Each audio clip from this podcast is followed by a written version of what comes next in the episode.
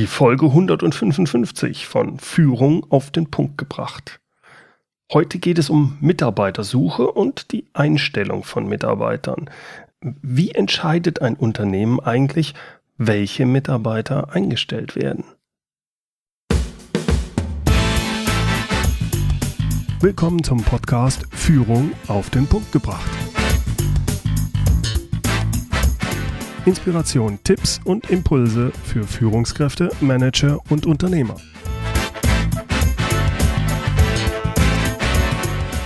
Guten Tag und herzlich willkommen. Mein Name ist Bernd Gerob. Ich bin Geschäftsführer-Coach und Führungstrainer in Aachen. Vor kurzem hat mich Heiko Link für seinen hörenswerten Podcast Endlich Montag interviewt. Er gibt dort Informationen, Tipps und Tricks rund um die Themen Jobsuche und Bewerbung. Heiko hat über 20 Jahre Berufserfahrung in kleinen und großen Unternehmen, in den unterschiedlichsten Branchen in Deutschland wie auch im Ausland und er ist gelernter Kaufmann, war selbst schon arbeits- und orientierungslos, ist aber in seinem Herzen Journalist und jetzt in seinem Traumberuf Trainer und Coach.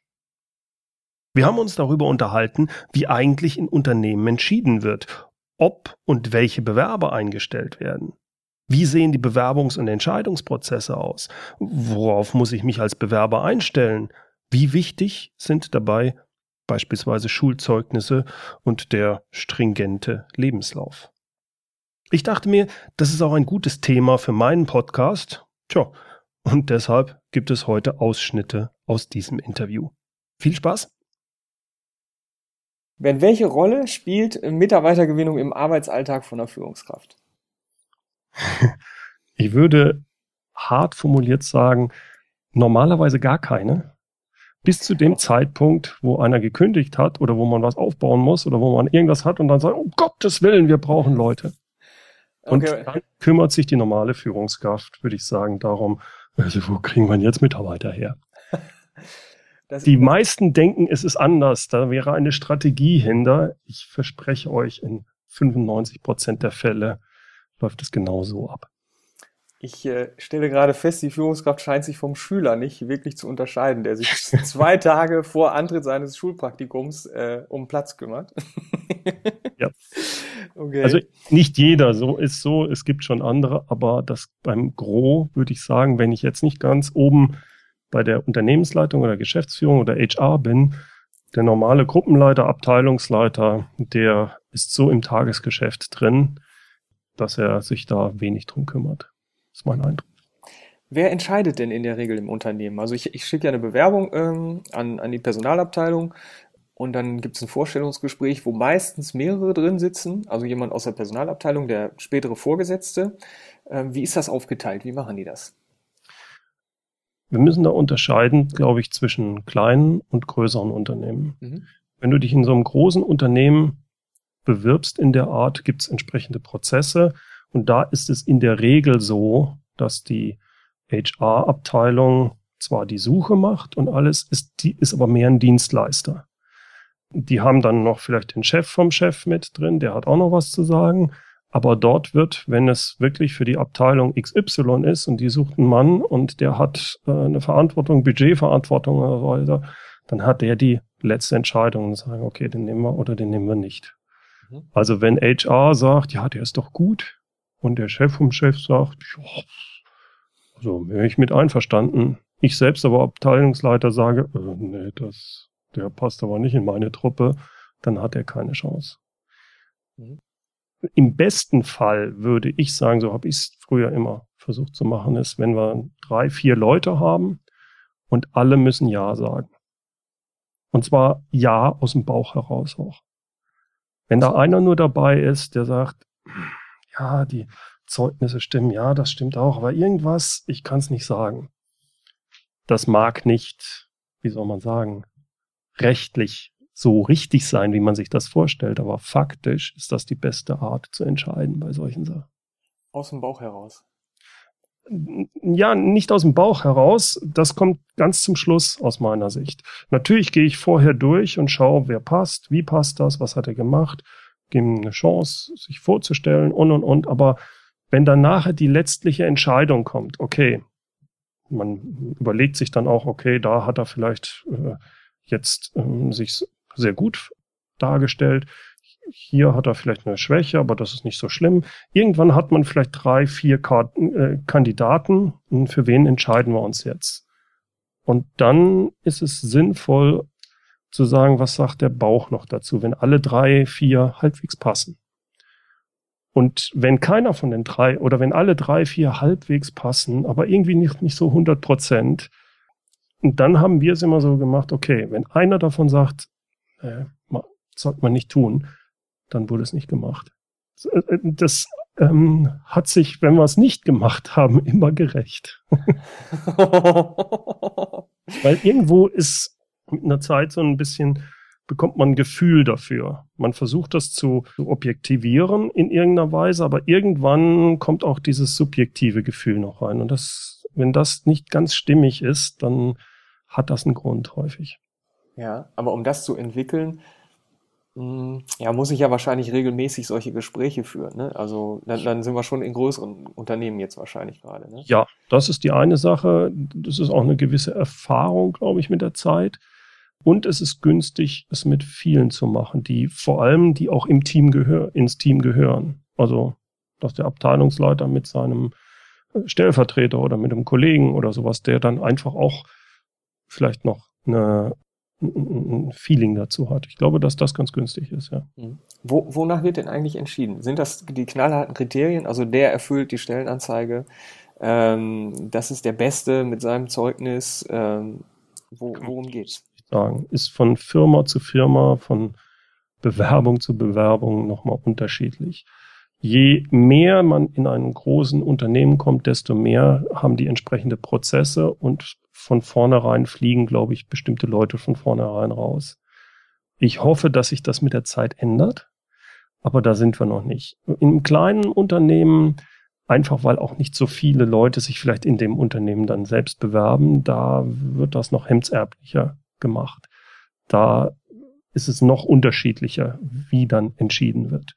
Da kommt es zum Beispiel sehr stark auf den Chef. Wenn ich also so ein 20, 30 Mann Unternehmen habe, da wird der Geschäftsführer äh, das letztliche Sagen haben, äh, ob der eingestellt wird oder nicht. Vielleicht, je nachdem, wie der aufgebaut ist, der jeweilige Abteilungsleiter oder die machen es zusammen, wie auch immer. Aber das wird in der Regel eher, passt der zu unserem Laden. Und ob der jetzt da eine 2 oder eine 3 im Zeugnis hat, ist dann eher nebensächlich. Mhm. Je größer das ist und je mehr Bewerber sind, desto eher führt diese Vorauswahl dazu. Wenn also schon das Zeugnis beim großen Unternehmen nicht so stimmig ist, dann landet derjenige, ist mein Eindruck, schon auf dem Stapel, okay, ähm, Absage schenken, wir müssen hier die anderen 50 noch durcharbeiten. Mhm. Wie ist das denn? Es läuft jetzt immer so, also wir sprechen jetzt halt über diese Standardabläufe, über Prozesse in Unternehmen. Welche Rolle spielen denn Netzwerke? Wie, wie kommen Unternehmen mit diesem Bewerbungssystem eigentlich klar? Weil ich finde es sehr schwierig, äh, jetzt aus Papier rauszuziehen, was für ein Mensch habe ich da eigentlich. Ne? Ja, ist es auch, ganz klar. Das ist eine Vorauswahl. Ich glaube, ich habe keine Zahlen, weil ich da jetzt nicht der Spezialist für diese Sachen bin. Ja. Ich meine es gelesen zu haben, dass ein Großteil der offenen Stellen sowieso nicht ausgeschrieben wird, sondern über Beziehungen, auch meist eher im positiven Sinne, ich sage auch gleich, wie ich das meine, ja. äh, ausgewählt wird. Weil man muss sich mal vorstellen, der ganze Bewerbungsprozess für ein Unternehmen ist horrend zeitintensiv und kostenintensiv. Wenn ich also allein nur eine Ausschreibung mache in der Zeitung oder pack das irgendwo auf online hin und auf einmal bewerben sich 30 Leute. Von den 30 Leuten sind schon mal 20, die überhaupt nicht passen. Ich muss aber Absagen schreiben, wenn ich ein gutes Unternehmen bin. Ich muss mich damit beschäftigen, ich muss durchlesen, ich muss das machen. Äh, das kostet mich alles Zeit. Das ist nicht äh, kundennutzlich. Da, da, da, da zahlt mir der Kunde nichts für. Ne? Ja. Von daher ähm, gehen natürlich durchaus viele, die sagen, okay, haben wir denn Leute aus unserem Netzwerk? Kenne ich jemanden, der vielleicht passen würde, der Interesse hat? Und dann wird gar nicht unbedingt äh, zehn Leute eingeladen, sondern wenn derjenige in dem Moment passt, dann sagt man super, bist eingestellt. So, äh, dann wird das gar nicht nach außen gegeben. Ich rede jetzt hauptsächlich von kleinen mittelständischen Unternehmen. Mhm. Irgendwann kommen die natürlich dann auch hin und sagen, scheiße, ich habe aber niemanden in meinem Netzwerk, ich kenne jetzt niemanden. Und dann fangen die anders an. Aber dann beginnt natürlich ein richtiger Prozess. Oder sie müssen es dann nach außen geben, das ist auch nicht billig. Wenn ich also einen Personalberater von außen sage, ich brauche den und den Job, ja, dann sucht er den, vielleicht macht er noch eine Vorscreening. Man muss sich auch mit dem Typen unterhalten, der muss erstmal die Firma kennen. Dann geht es darum, dass der äh, Leute sucht, dann findet er, sagen wir mal, drei Leute, die drei Kandidaten, die in Frage kommen. Dann muss man diese mit den drei Kandidaten sich unterhalten, muss die dann nochmal auswählen, dann kommt ein zweites Gespräch, es kostet alles Zeit und Geld. Und dann, wenn ich dann wirklich einen gefunden habe und den einstelle, dann kostet der mich ja nochmal allein nur das dem Personalberater, ich weiß nicht, wie viel das momentan ist, 20, 30 Prozent des Jahresgehalt kriegt der dafür. Mhm. Man kann daraus erkennen, wie hoch die Kosten für solche Einstellungsprozesse sind. Und dass es da, wenn ich dann natürlich jemanden kenne, der eigentlich gut passt auf die Stelle, dass ich da dann keine weitere Ausschreibung mache, ist eigentlich verständlich. Ich denke gerade, das ist im Grunde so, wie wenn ich ein Haus kaufe und ich versuche, das ohne Makler zu machen und, und, mhm. und spare mir die Maklergebühr oder so. Das ist auch immer ja. eine, Richtig, eine ordentliche Stange Geld. Ne?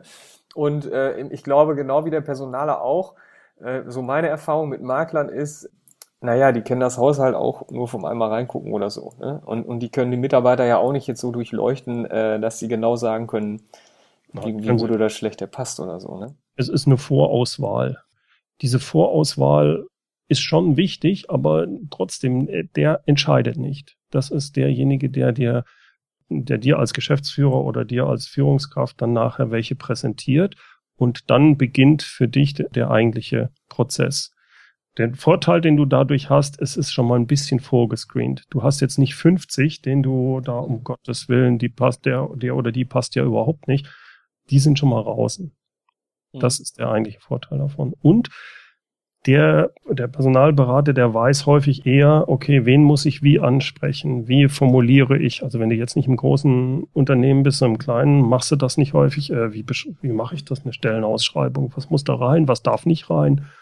Da fängt ja dann auch an, ja, das muss ja männlich und weiblich und wehe, du machst das nicht, dann können sie dich verklagen und all diese Geschichten. Da gibt's dann Leute für, die sich nur mit dem Kram beschäftigen. Okay.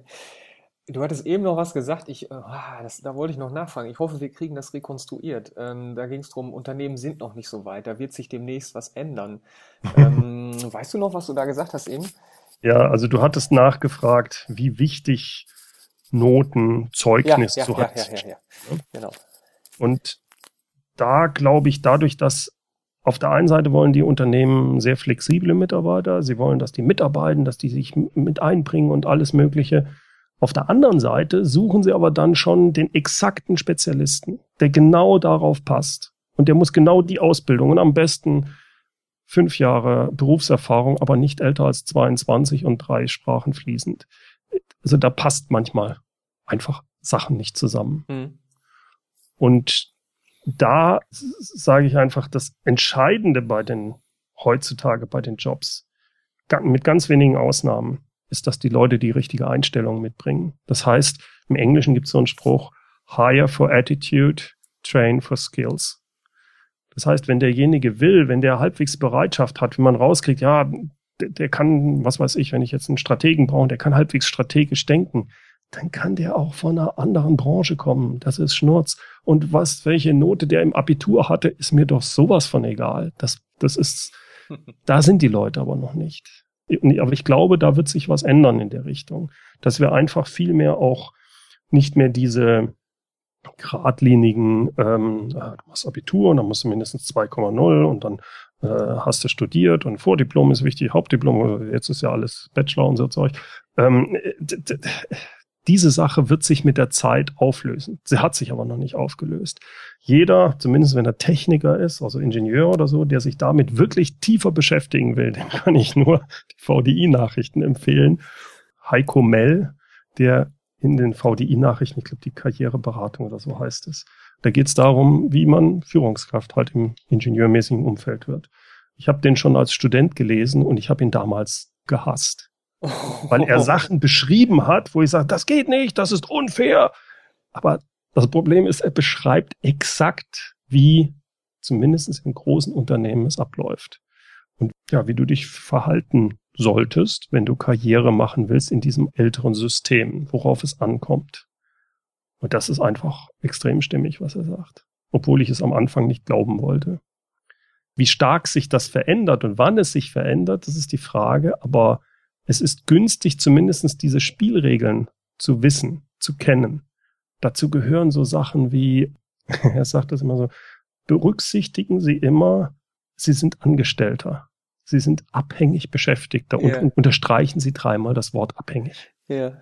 Also der Mindset macht der sehr viel. Ich finde es, ich lese es auch heute noch gerne und zwar mache ich mir einen Spaß draus, weil Leute fragen, also sch schreiben äh, ihn an mit Fragen und dann lese ich mir nur die Fragen durch und bevor ich seine Antwort überlege ich, was schreibt er jetzt? Jetzt bin ich gespannt. Mal sehen, ob ich es treffe. Und er macht es sehr ironisch und sarkastisch teilweise, geht also recht hart mit den Leuten ins Gericht. Was ich glaube, den Leuten hilft, es zu verstehen, diesen Mindset, den man teilweise haben will, wenn man bereit ist, in dieser Art Karriere zu machen und warum bestimmte Sachen nicht gehen oder wenn man sie macht, man halt ein hohes Risiko fährt, wenn man es sich so verhält. So traurig es klingt manchmal, aber es ist sehr stimmig. Also ich, ich, ich gebe dir ein Beispiel. Ich habe damals mir überlegt, Mensch, vielleicht hast du ja jetzt die Möglichkeit, ein Jahr lang ins Ausland zu gehen, wenn du jetzt mit dem Studium fertig bist. Und dann nimmt er das schön auseinander. Hatte jemand so eine ähnliche Frage gestellt und ich sagte, ja, ist doch super, erstmal ins Ausland und so. Und dann sagt ja, wenn du das machst, hast das die und die Konsequenzen. Und die, äh, das wird so und so gesehen von den Personalern oder von den Leuten. Das, ja, aber das ist doch unfair. Das Moment, kam bei Moment. mir dann immer hoch. Er schreibt es dann auch. Sie denken jetzt vielleicht, das ist unfair. Ja, genau. Und dann beschreibt er das. Er schreibt dann immer, das ist nicht, es ist nicht meine, ähm, ich beschreibe hier nur das System. Aber damals als Student oder auch noch als, als, als frisch gebackener Ingenieur habe ich da so einen richtigen Widerwillen gehabt, das zu lesen. Aber ich muss heute sagen, er hat vollkommen recht gehabt. Aber ein Auslandsaufenthalt würde ich doch jetzt erstmal als positiv werten, oder nicht? Ja, ja. richtig. Aber es kommt halt drauf an, wann machst du den Auslandsaufenthalt? Also sagen wir mal, du hast fertig studiert, damals war es Diplom, also sagen wir, du hast einen Bachelor, hast direkt deinen Master gemacht und jetzt auch so, jetzt haben wir viel gearbeitet und jetzt gehen wir erstmal ein Jahr ins Ausland. Ich habe gespart, ich gehe nach Indonesien, da, hab viel Spaß. Diese Art von Auslandsaufenthalt bringt dich wahrscheinlich wirklich viel weiter. Aber die hättest du besser nach dem Abitur gemacht. Wenn du jetzt ins Ausland gehst und bei einer Firma arbeitest und kannst das nachher, dann ist das wiederum stimmig. Wenn du aber hier viel Spaß gehabt hast, ein Jahr lang, warst surfen und war, hast als Surflehrer vielleicht auch richtig viel Spaß gehabt und jetzt nach einem Jahr gehst du, ah, jetzt bewerben wir uns mal. Master hab ich ja, war jetzt ein Jahr weg. Äh, nein, es kommt nicht gut an. Während mir kräuseln sich gerade die Nackenhaare. Äh. ich sage nicht, dass das richtig ist. Und ich, deswegen meine ursprüngliche Sache, ich glaube, dass ich das bei einem kleinen Unternehmen kommst du noch eher an bei solchen Sachen, je nachdem, was für ein Unternehmer oder Geschäftsführer du hast. Aber in einem großen Unternehmen ist das ja, sehr schwierig. Es ist mit hohem Risiko behaftet, sich so zu verhalten. Was glaubst du, warum sich das ändert? Wegen dem Fachkräftemangel oder ändert sich deine Einstellung bei den Leuten? Ähm, die Einstellung bei den Leuten ändert sich nicht so schnell.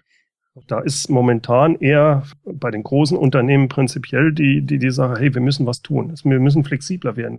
Die ganzen Märkte sind, äh, haben Angst vor Disruption und wir müssen schneller agieren. Wir dürfen nicht so eingefahren sein. Das ist die Begründung, warum zumindest nach außen hin vielleicht auch die Personalabteilung auch mit ehrlichem das wollen.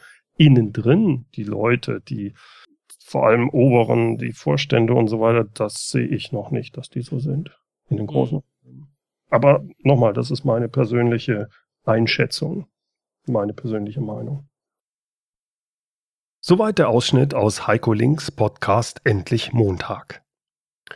Wenn Sie wissen wollen, wie man es denn im Bewerbungsprozess schafft, beispielsweise als Quereinsteiger nicht aussortiert zu werden, dann sollten Sie sich das gesamte Interview in Heikos Podcast anhören. Es lohnt sich. Das gesamte Interview und alle sonstigen Infos zu Heiko Link und seinem Podcast, die gibt es unter www.endlich-montag.net. Natürlich gibt es seinen Podcast auch auf iTunes. Und in den Shownotes finden Sie auch alle Links zu Heikos Webseite und auch zu seinem Podcast. Auch den Link zur Webseite von Heiko Mell habe ich dort aufgeführt. Die Shownotes wie immer unter www.mehr-führen.de Schrägstrich Podcast 155 und führen mit UE. Zum Schluss noch unser inspirierendes Zitat. Es kommt heute von Hans Olaf Henkel. Mitarbeiter können alles, wenn man sie weiterbildet, wenn man ihnen Werkzeuge gibt, vor allem aber, wenn man es ihnen zutraut. Herzlichen Dank fürs Zuhören. Mein Name ist Bernd Gerob und ich freue mich, wenn Sie demnächst wieder reinhören, wenn es heißt Führung auf den Punkt gebracht. Inspiration, Tipps und Impulse für Führungskräfte, Manager und Unternehmer.